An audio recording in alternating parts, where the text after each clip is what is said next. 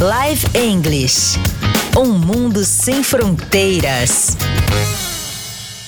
Hey guys, welcome back. This is Livia for a live English podcast.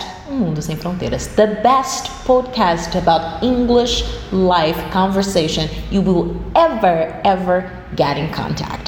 Bom, gente, começando aqui o nosso momento de elogio ao nosso podcast, que vamos combinar, né? É bom demais. A gente já tá na terceira temporada, third season. Vocês têm noção disso? É tão bacana ver que vocês ficam aí aguardando os nossos episódios, que vocês veem relevância no nosso conteúdo. É para isso que a gente tá aqui na Financeira Idiomas.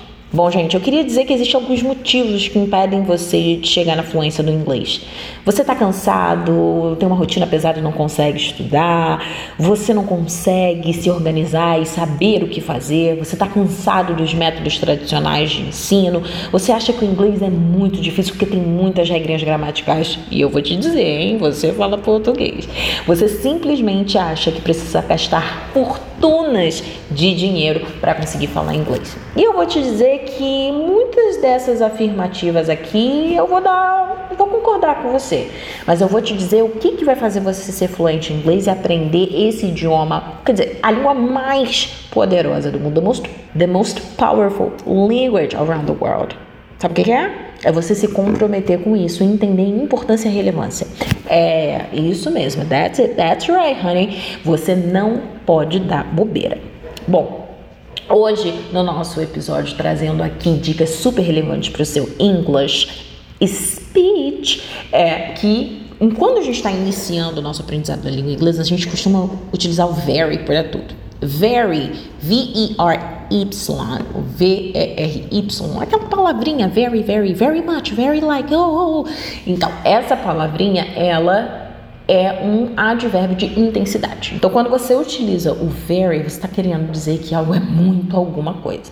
Então, eu queria trazer aqui algumas, algumas palavras que você pode estar substituindo e você não precisa ficar esgotando o very dentro do teu discurso, porque não faz sentido você ficar fazendo isso com você mesmo, tá? Então, vamos lá, olha só. Se você quiser dizer que algo é very simple, você pode dizer que algo é basic very shy, uma pessoa very shy, muito tímida, você pode dizer a timid person. Ou que alguém é muito aberto, a very open person. He or she is a transparent person. Transparent. Um, mm, he is very poor. Nah. Destitute. Or for example, this is very empty. Muito vazio. Desolate. This is very loose. Está muito solto. Slack. This is very lively, animated, very often, frequently, very heavy, laden, very hungry. I like this one. Eu gosto muito dessa. I'm starving. Quando você diz I'm starving, você está passando a mensagem de que você não está só com fome, você está com muita fome. Very old fashioned, archaic. É arcaico, muito fora de moda. Very noisy, deafening. Very bad, awful. Ah, essa é ótima, principalmente aqui, quem é do quem está ouvindo do Rio de Janeiro ou de algum lugar muito frio, que vai falar, no, today is very cold. Nah, today is freezing. Isso é tão óbvio. As pessoas normalmente no início do seu aprendizado falariam very clear, mas eu tenho uma palavra que pode substituir trazer firmeza. Obvious. Uhum.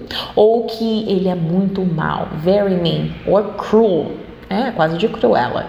Viram só quantas possibilidades o inglês ele pode trazer para você? O mais bacana é que você pode fazer tudo isso praticando, se colocando em contato, lendo, ouvindo, ouvindo músicas, vendo séries. Coloque-se em contato com o idioma. Assim, você não passa vergonha e consegue alçar voos muito maiores. See you guys in the next episode. Kisses. Bye. Live English.